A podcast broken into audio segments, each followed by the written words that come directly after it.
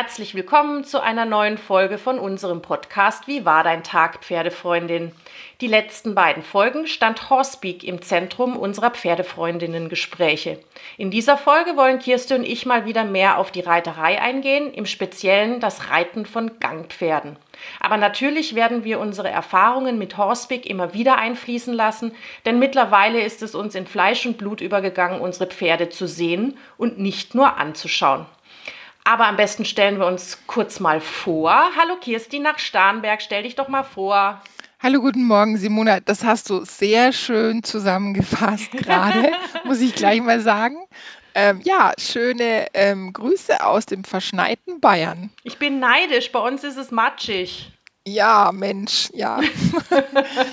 ich bin jetzt gar kein so Schneefan, aber ja, doch, hat was Weihnachtliches. Ja, besser als Matsch allemal, ne? Unbedingt.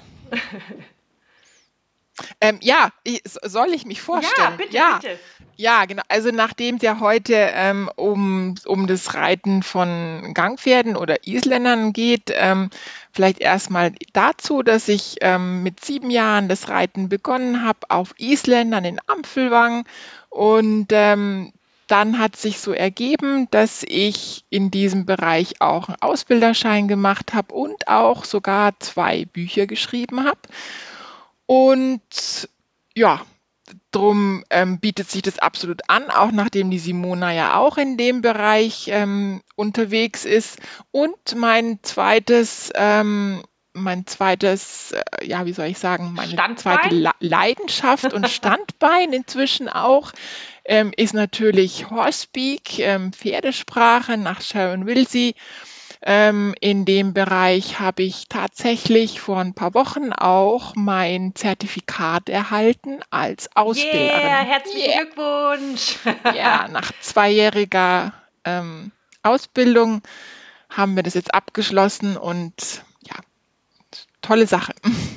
Absolut, absolut. Und du hast mich dazu natürlich ähm, oder dafür auch begeistert. Also ich bezeichne mich ähm, jetzt als begeisterte Horsepeak äh, oder Horsepeak-Fan, ähm, bin selber auch Trainerin und äh, wie die Kirsti gesagt hat, ähm, bin ich sehr in der Island-Pferdeszene unterwegs, habe auch selbst äh, drei Easys zu Hause stehen und ähm, ja, unterhalte mich super gerne mit der Kirsti, weil die mir immer sehr, sehr tolle Anhaltspunkte gibt, wie ich ähm, mit meinen Pferden weiterarbeiten kann und da, fliegt, da fließt natürlich auch immer Horsepeak ein. Aber jetzt gebe ich mal ab an die Kirsti, die uns ein bisschen was erzählt über Islandpferde und ähm, da bin ich schon sehr gespannt. Simona, willst du mir gar keine Fragen stellen? Okay, dann fange ich einfach mal an. Und zwar denke ich, macht Sinn, erstmal so ein bisschen mit der Natur des Islandpferdes an sich anzufangen.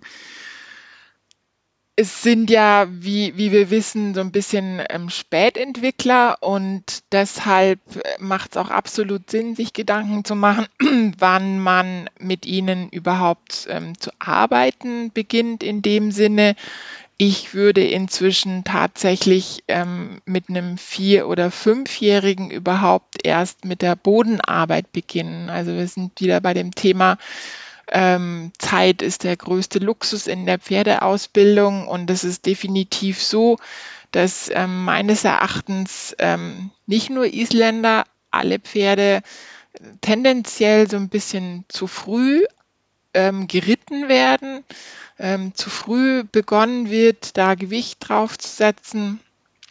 Und ähm, Muskeln, Knochen, Sehnen, Gelenke, all das braucht eigentlich viel Zeit, um sich wirklich auszubilden, ähm, bis ein Pferd wirklich ausgewachsen ist, bis sich die letzten Wachstumsfugen schließen. All das dauert und wir wollen ja keine Kinderarbeit in dem Sinne. Und auch und gerade bei den Gangpferden macht Sinn, ihnen Zeit zu geben, bis man da sich draufsetzt. Dann hat man viel länger was davon und äh, man kann ja eben gerne so mit vier oder fünf Jahren mit der Bodenarbeit beginnen, am Kappzaum, ähm, so ein bisschen Führübungen und all das, bisschen gerade richten. Und ja, ähm, da muss ich noch mal ganz kurz nachhaken, weil man hört es ja auch oft in der Island-Pferdeszene. Ähm, dass, dass Islandpferde Gewichtsträger sind. Ne? Also ähm, ähm, hat das da irgendwie, spielt es da mit rein oder was würdest du dazu sagen? Ja, also es ist eine wichtige, ein wichtiges Thema. Ich denke tendenziell, also ich, es geht da auch so ein bisschen um, um die Entwicklung der Zucht, denke ich, bei der Frage. Wenn man sich das mal vor Augen hält, wie unsere Isländer früher ausgesehen haben, sind es zwei komplett verschiedene Typen, wie die, die wir jetzt oft haben, so den modernen Sportpferdetyp, auch bei den Isländern. Ähm, unsere alten Isländer waren deutlich kleiner, stämmiger, mit, ähm, mit, mit starken Röhren, mit einer breiten Brust und die hatten vielleicht schon ähm, im Vergleich zu ihrer Größe eine ziemliche Tragfähigkeit durch all diese körperlichen Gegebenheiten, mehr als vielleicht ein schmales Welschpony in derselben Größe. Ähm, aber dennoch, ähm, auch damals mein, ähm, ist, äh, war es in meinen Augen so, dass man sich trotzdem gut überlegen muss, ob man da einen großen, schweren Mann draufsetzen kann. Jetzt ist aber eben die Zuchtrichtung ähm, größer und sportlicher, langbeinig gegangen. Die Pferde sind ähm, auch oft sehr schmalbrüstig geworden, was es nicht einfacher macht, was jetzt die Balance betrifft, ja, was die Ausbildung betrifft. Ähm, und dann kommt ja noch dazu die, ähm, die, Gang, die, die, die Gangverteilung, ja, überhaupt die, die Gänge. Ähm, und ja, insofern äh, ist es sehr gut, wenn man ihnen viel Zeit lässt. Ist deine Frage damit so ein bisschen beantwortet? Ja, ähm, und jetzt möchte ich einfach ganz kurz nochmal nachhaken, weil vielleicht äh, nicht jeder unserer Hörerinnen und Hörer ähm, sich mit Gangpferden auskennt. Ähm, äh, vielleicht beschreiben wir oder beschreibst du äh, die Gangverteilung mal ein bisschen. Ja, ähm, sehr gerne. Ähm, das, ich denke, ich fange mal an mit dem, was es am, am seltensten gibt. Man trifft jetzt ähm, auf, auf sehr wenige, die nur noch drei Gänge haben. Ähm, und es ist auch relativ selten, dass man einen findet, der, der jetzt keinen Trab hat. Ähm, kommt auch vor. Ähm, da habe ich mich schon mal zum Beispiel sehr getäuscht bei einem, wo ich hinkam und gesagt habe, ähm, also der, der hat eben nur Schrittpass und so ein bisschen Galopp gezeigt. Ähm, natürlich auch recht passig und gesagt, boah, den lösen wir, gymnastizieren wir, das kriege ich auf jeden Fall hin. Es gibt kein Pferd, wo ich das ähm, nicht den Trab finden würde und die Losgelassenheit und all das. Und den haben wir sehr viel gymnastiziert und auch wirklich in eine gute Losgelassenheit in dem Sinne setzen können. Aber der gehört definitiv zu den Pferden, der einfach keinen Trab hat. Also der ist, in, der ist am Ende ähm, mit sehr ähm, langem, tiefen, entspannten Hals ähm, dahin gepasst, aber hat ähm, nie zum Trab wechseln können. Der hat einfach keinen Trab. Ja? Okay. Na, gibt's auch, ne? Gibt's Jede Regel auch. hat äh, ihre Ausnahme. Ja, genau, ja. Und ähm, wir haben natürlich ähm, auch da trotzdem ähm, ganz gut taktklaren Tölt finden können, ja, über die Gymnastizierung im Schritt und all das. da würde jetzt jeder Island-Pferdereiter sagen, wer braucht schon Trab? Ja, ja, ja, genau, stimmt. Also insofern, genau, ist es auch ganz entspannend, ja, weil man da dann auch nicht irgendwie Angst haben muss, dass das Pferd einem in Trab ausfällt, wenn man jetzt in die höhere Gangart wechselt. Ähm, aber man hat, man muss immer, immer super korrekt gymnastizieren, ähm, da, weil sonst halt das sofort sich wieder in den Pass verschiebt. Und dann haben wir natürlich ähm, die, die typischen Vier- und Fünfgänger mit so ein bisschen verschiedenen Tendenzen. Ähm, den, den Viergänger, der sehr, sehr wenig Pass und damit auch sehr wenig ähm, Tölt hat das sind Pferde, wo ich inzwischen ähm, mir oft überlegen würde, ob ich die überhaupt eintölten würde, auch wenn das im Endeffekt oft sehr spektakuläre Tölter werden, die denen man so sage ich mal, jeden Schritt einzeln beibringen muss und man sie aber auch extrem spannen muss dafür. Es sind oft ein bisschen unschöne Bilder, wenn man sich nicht sehr, sehr, sehr viel Zeit nimmt dafür. Und eben auch durchaus überlegenswert, ob die überhaupt getötet werden müssen ähm, und dann die eben mit klar ähm, vier Gängen, ähm, im optimalen Fall ähm, vier gleichmäßig verteilte Gänge. Und dann ähm, ja die Fünfgänger auch mit mehr oder weniger Pass, was sich dann wieder auf die Grundgangarten auswirkt. Ähm, mit dem Pass ist ja so ein bisschen so, dass man sagt, äh, oft, wenn du ihn jetzt haben willst, sprich auf dem Turnier oder sowas, ähm, dann ist es oft so, dass er nicht da ist und wenn du ihn nicht haben willst, dann ist er dauernd da und pusht dir rein und also man muss vielleicht noch mal da ganz kurz dazu sagen, dass es da nicht um den sogenannten Schweinepass geht, ähm, also den man, sage ich jetzt mal, von Kamelen so kennt, dieses typische Bild, sondern das, was in der Islandpferdereiterei ja praktisch herausgeritten werden möchte, ist ja der Rennpass, ne? der also eine hohe, recht hohe Geschwindigkeit hat. Absolut, genau. Das muss man unbedingt unterscheiden und das ist auch Leuten, die damit nichts zu tun haben, ähm, überhaupt nicht bewusst. Habe ich letztens gemerkt bei so einer Train the Trainer ähm, dass man da unbedingt unterscheiden muss. Ähm, und es geht auch darum, so ein bisschen auch, wie viel Rennwillen so ein Pferd überhaupt hat. Ja, also eben, ob es den Rennpass hat genetisch und eben ob es dann auch so der Typ ist, der überhaupt sich so verausgaben will. Ja, also es gibt auch, ähm, dass genau. ein Pferd vielleicht eigentlich den Gang hätte, aber es eher ökonomisch sieht im Leben und ähm, dann funktioniert das auch nicht wirklich gut. eher ja? ökonomisch sieht, das ist gut. Aber da, ja. da würde ich gerne wieder die Brücke zu Horsepeak schlagen, Kirsti. Und zwar hatten wir ja, ähm, hattest du mir ja auch mal erzählt, ähm, dass es so, ähm, dass Sharon ähm, Pferde auch beschreibt, zum Beispiel in äh, King oder Prince. Ähm, wenn du da vielleicht mal was dazu sagen kannst, vielleicht hat es auch so ein bisschen, spielt es da auch so ein bisschen rein.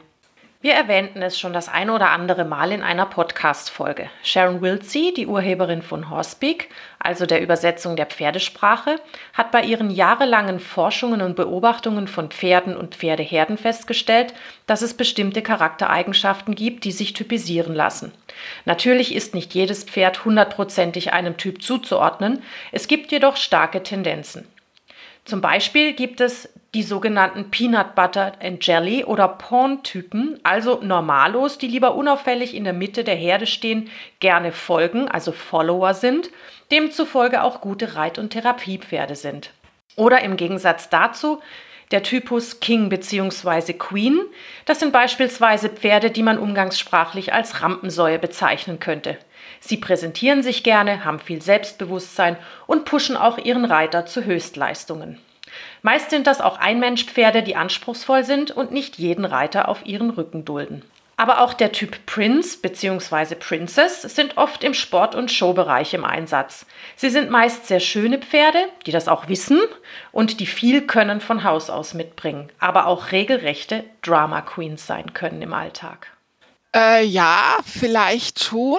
Das ist ähm, so eine Sache. Ich meine, der Tölt ist ja was, was so ein bisschen eine extrovertierte Gangart ist. Ja, also wenn, wenn du das vergleichst mit der entsprechenden Gangart eben, also dem, dem, dem Trab, so der Parallelgangart, sage ich jetzt mal, ähm, wo du dann mehr so das Vorwärts-Abwärts suchen und Entspannung und ähm, Rückenschwingen hast und ähm, dann dem den Tölt entgegensetzt, dann ist es die extrovertiertere Gangart.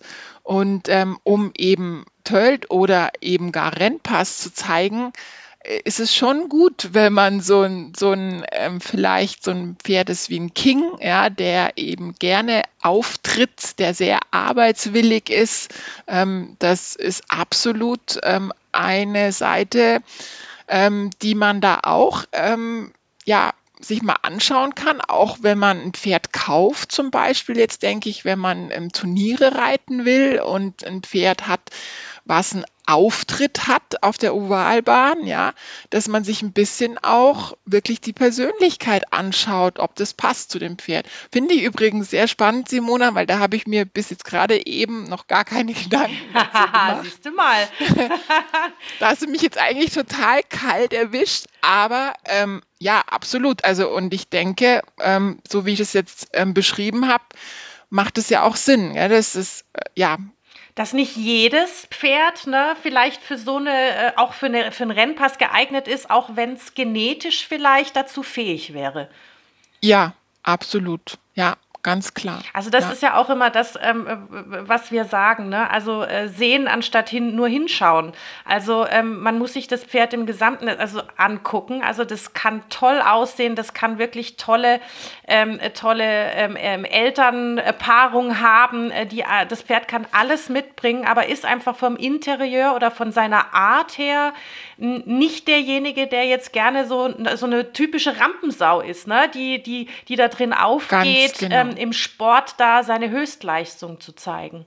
Ja, ja, absolut, ja. Ja, und also ich meine, das ist ja was, was in der, in der Szene ähm, absolut im Vordergrund steht. Ja, das ist schon, ich sage jetzt mal so ein bisschen provokant, höher, schneller, weiter. Mhm.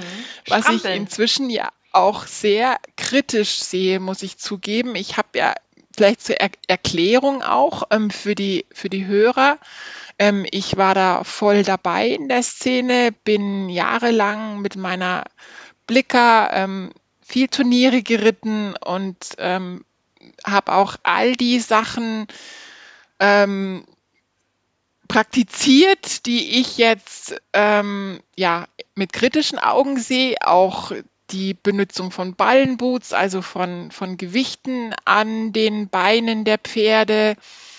Und ähm, ja, Jetzt habe ich, glaube ich, so ein bisschen. Ja, also ich kann, ich kann dir da auch absolut äh, äh, beipflichten. Also mir ging das ja auch so. Aber je mehr man sich, sage ich jetzt mal, so ein bisschen auch mit Biomechanik beschäftigt, ähm, auch mit der Physiognomie vom Pferd, Gangmechanik, Hufmechanismus, ähm, dann hinterfragt man solche Dinge einfach auch mal. Also ich hoffe, dass es auch viele tun. Ähm, da, geht ja. es, da geht es einfach auch um die Gesunderhaltung unserer Pferde. Hierzu noch ein kleiner Einschub von mir. Es ist in der Gangpferdereiterei fast schon üblich, die Gangmechanik der Pferde über Ballenboots in allen möglichen Gewichtsklassen verbessern zu wollen. Kurzfristig ist der Effekt auch sofort sichtbar. Über das zusätzliche Gewicht an den Vorderbeinen müssen die Pferde die Beine über einen zusätzlichen Kraftaufwand nach oben nehmen. Die dadurch erzeugte Fliehkraft bewirkt eine hochweite Bewegung der Vorderbeine. Ist das Pferd jedoch nicht über eine gute Ausbildung darauf vorbereitet worden, seinen Reiter über den Rücken zu tragen, kann sich dieser Effekt mittel- bis langfristig auf die Gesundheit der Pferde auswirken. Schaut man genau hin, wenn das Pferd vorne strampelt und die Hinterhand so gar nicht dazu passen möchte, dann könnt ihr davon ausgehen, dass das Pferd nicht über den Rücken geritten wird und Schäden davon tragen kann. Wir sind der Meinung, ein ausgebildetes oder ein gut ausgebildetes Pferd was gelernt hat, ausbalanciert unter dem Reiter zu laufen, gesetzt den Fall, der Reiter hat ebenfalls eine ausreichende Balance, benötigt keine Manipulation über Gewichte. So ist es. Das hast du jetzt ganz schön zusammengefasst. Ähm, und ich denke, das ist auch was, wo man so ein bisschen mal drauf eingehen kann jetzt. Also das fängt ja zum Beispiel schon mit, mit den Beschlagsabständen teilweise an. Ja, also das ähm, teilweise sei es aus ähm, finanziellen Gründen, um Geld zu sparen oder auch eben um, ja, um mehr Huf am Huf zu haben, ähm, damit mehr Gewicht, ähm, Beschlagsabstände ähm, von zehn Wochen absolut ähm, normal sind. Das ist was, was auf Neudeutsch in meinen Augen gar nicht geht. Ähm, man muss sich da klar machen, dass ein gesunder Hof ähm, in vier Wochen einen Zentimeter wächst und nach zehn Wochen hat sich einfach die Stellung im Hof deutlich verändert. Das ist, und es ist so, dass Sehnen dafür ausgelegt sind, einen Huf zu beschleunigen. Punkt. Ja, nicht nicht mehr. Ein normales Hufeisen ist schon mehr Gewicht und dann nochmal 280 Gramm, sind drei Tafeln Milka-Schokolade, so ungefähr. Ja, nochmal dazu das, und dann vielleicht auch noch Platten und dann vielleicht auch eine Füllung in dem Huf. Ich weiß genau, mir braucht niemand was erzählen. Ich weiß genau, was da gemacht wird. Ja, das ist einfach ein Mehrgewicht. Das geht zu Lasten der Sehnen. Da braucht man sich nicht wundern, wenn die viele Sehnenschäden haben. Es geht hier einfach um die Gesundheit. Und dann kommt dazu, dass ich sage, ich habe da kürzlich einen Vortrag gehalten vor Trainern, die haben zu mir gesagt, ja, sag mal, das ist doch tierschutzrelevant. Ja, das, ähm, und das ist ein Unding, das wäre nicht mal bei der, bei der FN, ähm, wäre das möglich, dass man nur durch Manipulation von Gewicht auf einem Turnier auch nur den ersten Punkt der Skala der Ausbildung kriegen kann. Nur dann, wenn man diese Gewichte an den Beinen von seinen Pferden hat. Das muss man sich mal auf der Zunge zergehen lassen, weil es ist oft so, ja, dass wenn man denen die Ballenboots, die Glocken, die schweren Hufeisen abnehmen würde, dann würden die nicht mal mehr den Tölt finden, dann würden die irgendwie passig da rumschrappen. Ich weiß, es hört sich jetzt alles vielleicht so ein bisschen bös an und kritisch an. Ich finde es, wenn es um die Pferde, äh, Pferdegesundheit geht, finde ich das legitim. Also ich meine, viele Dinge, die wusste man vielleicht früher nicht. Ja, dann hat man das gemacht, weil man einen positiven Effekt daraus gezogen hat. Und der ist ja da. Ne? Also der ist ja, ja. sichtbar. Aber ob das langfristig für das Pferd gut ist, ja, das, das, da, da muss man einfach ein, ein, einen Schritt weitergehen und über den Tellerrand gucken. Das kann langfristig nicht gut sein. Ja, also es kann langfristig nicht gut sein. Ich meine, es mag auch genügend geben, die sagen, ist mir egal, ob das langfristig gut ist oder nicht. Ich habe den Effekt für den Moment, ja, und kann mein Pferd schnell, schnell mal so auf dem Turnier vorstellen. Aber das ist halt nicht mein Anspruch und auch nicht deiner. Nein, absolut ja, also, nicht. Und es sollte wirklich, also ich denke, ich möchte hier an dem Punkt echt mal klarstellen, dass für mich ähm, da auch ganz vieles schief läuft, weil ein Gangpferd wirklich reell, korrekt, im klassischen Sinne gut zu reiten, ich schließe da das Tölten nicht aus. Das ist einfach eine, ein sehr hoher Anspruch. Und es ist, versteht mich da auch bitte wieder nicht falsch, es ist so, dass oft Freizeitreiter, was auch nicht abwertend ähm, genommen werden soll, sich Isländer kaufen, weil sie einfach sympathisch sind, nett aussehen, weil man sagt, okay, die haben den bequemen Gang, den Tölt, vielleicht auch eben ältere Leute, die schon es im Rücken haben. Ähm, und all das sind bequeme, nette Ponys, ähm, die viel mitmachen. Aber ich finde, dass gerade Gangpferde eine wirklich, wirklich anspruchsvolle Aufgabe sind, wenn man denen eigentlich gerecht werden will und sie eben gesundheits ähm, entsprechend pferdegerecht reiten will, dann muss man sehr viel können und sich sehr viel fortbilden, sehr viel mit Biomechanik und all dem beschäftigen, um dem wirklich entsprechen zu können da läuft einfach ähm, viel schief. ja. ja, das, ähm, das stimmt. Also ähm, ich, ich muss ja auch ähm, für mich sagen, ähm, seit ich mich viel mehr damit beschäftige, auch ähm, mit reeller Ausbildung und so, merke ich auch die Defizite, die ich ähm, habe in meiner vor, vorhergegangenen Ausbildung, sage ich jetzt mal. Ne? Also es ist einfach ein riesengroßer Unterschied, ein, ein, Pferd über den Rücken tölten zu können, als ähm, einfach nur ein taktklares Pferd unter sich zu haben. Absolut, ja. Weil es gibt diese talentierten Pferde. Also das ist, es ist einfach so, also dass auch ähm, die Zucht äh, wirklich äh, mittlerweile so ist, dass es ganz, ganz viele Pferde mit ganz, ganz viel ähm, taktklaren Tölt gibt, was aber nicht bedeutet, wenn das Pferd unter einem Takt klar läuft, dass es auch biomechanisch so ist, dass es dem Pferd ähm, langfristig nicht schadet. Ganz klar, so ist es, ja. Und also ich denke, das ist genau das, worum es geht, wenn wir jetzt mal ans, ans Tölten denken. Wenn ich so früher an die Töltkurse denke, die, ähm, denen, bei denen ich Zuschauer war und auch teilweise mitgemacht habe, was ich da so gesehen habe im Unterricht, was so gemacht worden ist, um Pferde zum Tölten zu bringen. Da weiß ich nicht so genau, ob ich lachen oder weinen soll jetzt ähm, im Nachhinein, was da so passiert von ähm, von ruckartig nach vorne und hinten lehnen und zur Seite, um irgendwie ähm, sie aus dem Pass rauszubekommen und ähm, oh, Schlangenlinien reiten, ohne dass das Pferd dabei gestellt und gebogen wäre. Viel mit viel Druck rückwärts richten, was eh sowieso so ein bisschen eine schwierige Thematik ist, ähm, wenn man sich das genauer anschaut, für was das eigentlich, ähm, ja, wie, wie das in der Gangpferdeszene benutzt wird und was eigentlich dahinter steckt. Ähm, dann die Geschichte mit dem Zurücksatteln, gut, das ist jetzt schon fast vorbei und ähm, auch mit der, mit der hohen Haltung und all diese Geschichten. Ähm, äh, ja, und viele Sitzgeschichten, die verbreitet worden sind. Und ich, also ich glaube, ich habe in meinem Buch mal einen Satz geschrieben, der ungefähr so lautet, ich hoffe, ich bringe es noch zusammen, dass ein, ein schiefes, steifes Pferd wird auch nach zehn Runden um die Ovalbahn ähm, noch ein schiefes, steifes Pferd bleiben.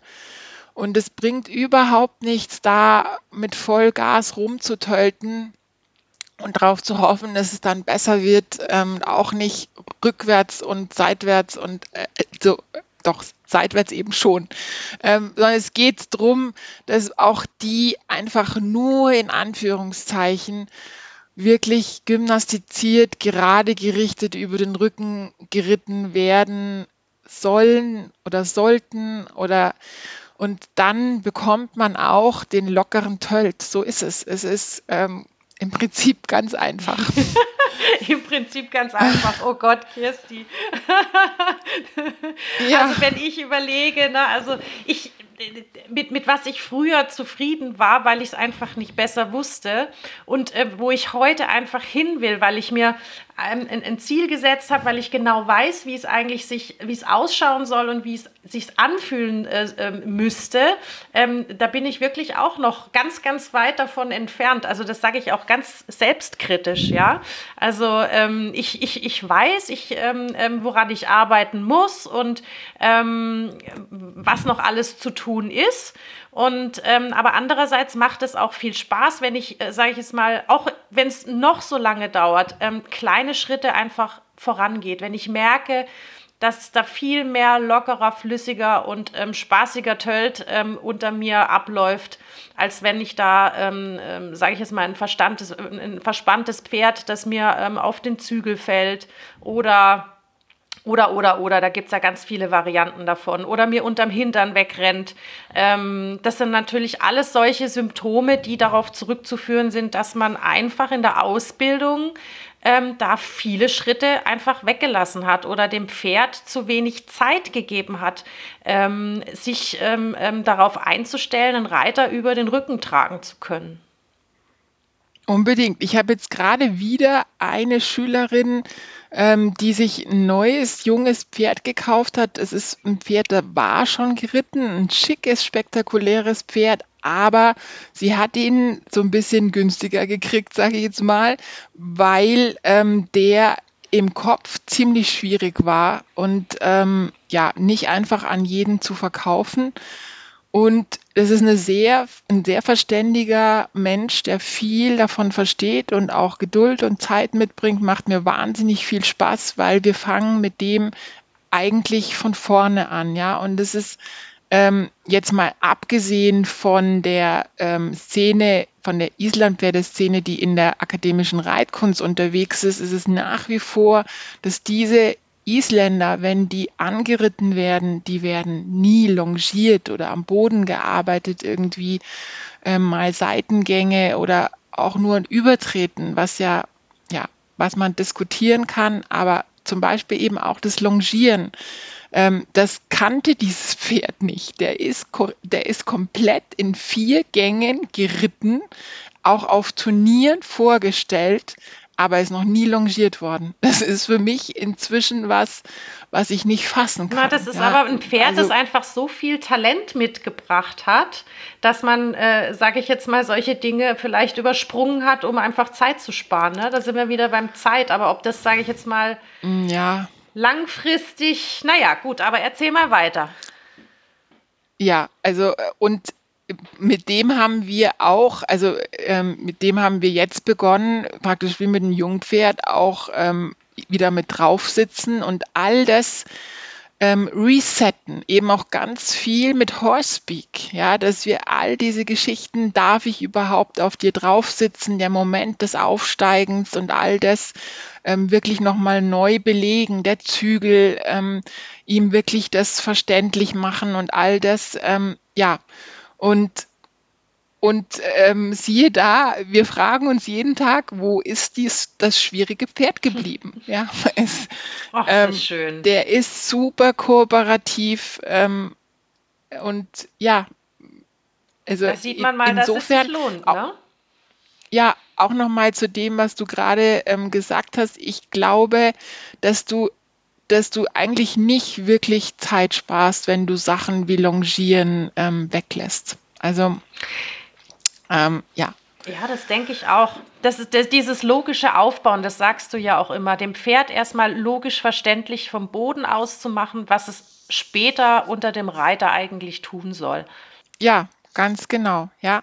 Und bei den Gangpferden, man muss sich das mal klar machen, dass es so viele Faktoren gibt, die definitiv die Ausbildung schwieriger machen. Ja? Also eben die Gangverteilung und ähm, dann kommen so Sachen dazu wie zum Beispiel nur ähm, mal der Reitplatz. Ja, das sind ähm, Sachen, die da absolut reinspielen. Ja, wenn ich zum Beispiel auch an, an gerade das Tölten und an das Galoppieren denke und ich habe einen, einen Boden auf dem Reitplatz, der dieser Gangverteilung oder dem Ausbildungsstand äh, nicht entspricht, dann wird das Ganze noch schwieriger werden. Ja, sprich, wenn ich ähm, entweder einen, einen sehr tiefen Reitplatz habe, und ein Pferd, was eh sehr trabig ist zum Beispiel, oder ich habe einen sehr, ähm, wie sagt man, also eben das Gegenteil von tief, also einen sehr ähm, harten,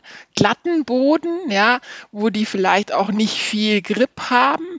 Ähm, das macht es dann auch nicht einfacher, wenn es zum Beispiel ans Galoppieren geht, um da eben guten Takt zu finden. Oder eben ganz ähm, krass, wenn ein Reitplatz Gefälle hat. Ja, dann, ähm, ich hatte das zum Beispiel mit meiner Blicker, dass ich ähm, da in Österreich mit meinem Trainer damals, wo ich viel trainiert habe, die hatten einen perfekten Reitplatz dort mit tollem Boden, alles ähm, ganz eben. Und ähm, da haben wir begonnen zu galoppieren. Wie gesagt, sie war sehr fünfgängig und ähm, da haben wir das dann mit der Zeit so halbwegs hingekriegt auf dem Zirkel, dass sie da durchspringen konnte. Aber daheim auf dem ähm, Boden mit weniger Halt und mit Gefälle war praktisch eigentlich kein dran denken, einmal um den Zirkel zu kommen. Das, also es ähm, hat ja, nicht nur mit Ausbildung sich, äh, zu tun, sondern natürlich auch mit den Begebenheiten, ja. mit den örtlichen. Ja, und das sind Sachen, ich meine, das kann sich ein, ein Dreigang-Pferdereiter gar nicht vorstellen. Ja, ähm, da passiert es natürlich auch, ähm, dass Gänge mal einfach weg sind, ähm, wenn, wenn Pferde, ich sage jetzt mal einfach sehr schlecht geritten werden. Ja, kann man das auch beobachten, dass auch ein Warmblut ähm, im Schritt eigentlich deutliche Passtendenzen zeigt ähm, und auch dann der Trab und der ähm, Galopp schlechter werden, aber dass ein Gang einfach mal weg ist. Ähm, ja, oder eben aus solchen Gründen leidet, nicht gezeigt werden kann, schlechter ausgebildet werden kann, kann man sich als ähm, Dreigangreiter gar nicht so vorstellen. Und darum ist es auch durchaus schon wichtig, ähm, so ein bisschen einen Ausbilder zu haben, der da so ein bisschen Verständnis hat dafür. Andererseits ähm, denke ich, ist es wichtig, dass man einen Ausbilder hat, der wirklich die klassischen Grundlagen ähm, gut beherrscht, dass man die Pferde über den Rücken geritten kriegt und all das. Ja, das ist, sage ich jetzt mal, so ein bisschen ähm, das, das Leid der tollen Isländer, dass die, sage ich jetzt mal, auch zuchttechnisch ähm, so sind, äh, dass sie auch von Reitern geritten werden können, die, sage ich jetzt mal, vielleicht noch nicht so versiert sind, was ähm, aber auch nicht schlimm ist, wenn die Reiter, sage ich jetzt mal, sich zumindest ähm, die Ziele setzen, das Pferd langfristig ähm, gesund zu erhalten. Das heißt also, sich fortzubilden, sich mit äh, Biomechanik zu beschäftigen, ähm, immer wieder äh, Lehrgänge äh, zu machen, ähm, um einfach da dem Pferd ähm, auch gerecht zu werden. Kann man das so abschließend sagen? Unbedingt. Ja, ja. Sehr schön. Ja, also wie Simona. ist also ja noch kein Meister vom Himmel gefallen. Ne? Also wir, ähm, Nein. Es, es, es gibt einfach, ähm, und irgendjemand hat mal gesagt, ich habe es glaube ich schon mal erwähnt, ähm, das Leben ist zu kurz, um reiten zu lernen und das erlebe ich jeden Tag. ich muss mich jeden Ganz Tag, genau, so ist ähm, ähm, ja. muss ich ähm, dazu lernen, möchte ich dazu lernen, einfach ähm, um meinen Pferden da auch gerecht zu werden. Ja, also ich denke, was ich sage, ich sag ja auch nicht, ähm, kauft euch keine Isländer, das hat eh keinen Sinn, weil ähm, ja, so, sondern ich möchte so ein bisschen darauf aufmerksam machen, eben gerade diese tollen Pferde, dass die wirklich eine Herausforderung sind, die man auch annehmen, bereit sein muss. Ja. Und ja, dann kann man da absolut ähm, ja, viel Spaß haben und ähm, sehr, sehr, sehr, sehr viel lernen, weil sie verlangen es, dass man viel lernt, wenn man ihnen gerecht werden will. Aber ähm, wie gesagt, also es geht nichts drüber. Jetzt gerade hier, ich schaue aus dem Fenster, ähm, es liegt Schnee über ähm, einen Schnee, ähm, Schnee äh, besetzten Feldweg zu tölten mit Vollgas. Ähm, absolut Spaßsache und darf man dann auch mal, ja, wenn die Voraussetzungen. Wenn auch passen. das Pferd dran Spaß hat, Kirsti. Und das ist ja, das ist Unbedingt. ja, sage ich jetzt mal, unser Anspruch. Ich möchte, dass mein Pferd, wenn es mit mir zusammen ist, ob jetzt ähm, auch vom Boden oder, oder, oder geritten, dass es auch Spaß dran hat. Was bringt mir das, wenn mein Freund Pferd denkt, oh, die, ne? ja, okay, machen wir es halt. Ja. Also ich, ich weiß nicht. Also ähm, geteilte genau. Freude ähm, verdoppelt sich doch. Das ist doch ein gutes Schlusswort. Da unsere Internetverbindung an dieser Stelle die Grätsche gemacht hat, ist es nur an mir, uns zu verabschieden. Vielen Dank fürs Zuhören, bleibt gesund und bis zum nächsten Mal. Eure Kirsti und Simona.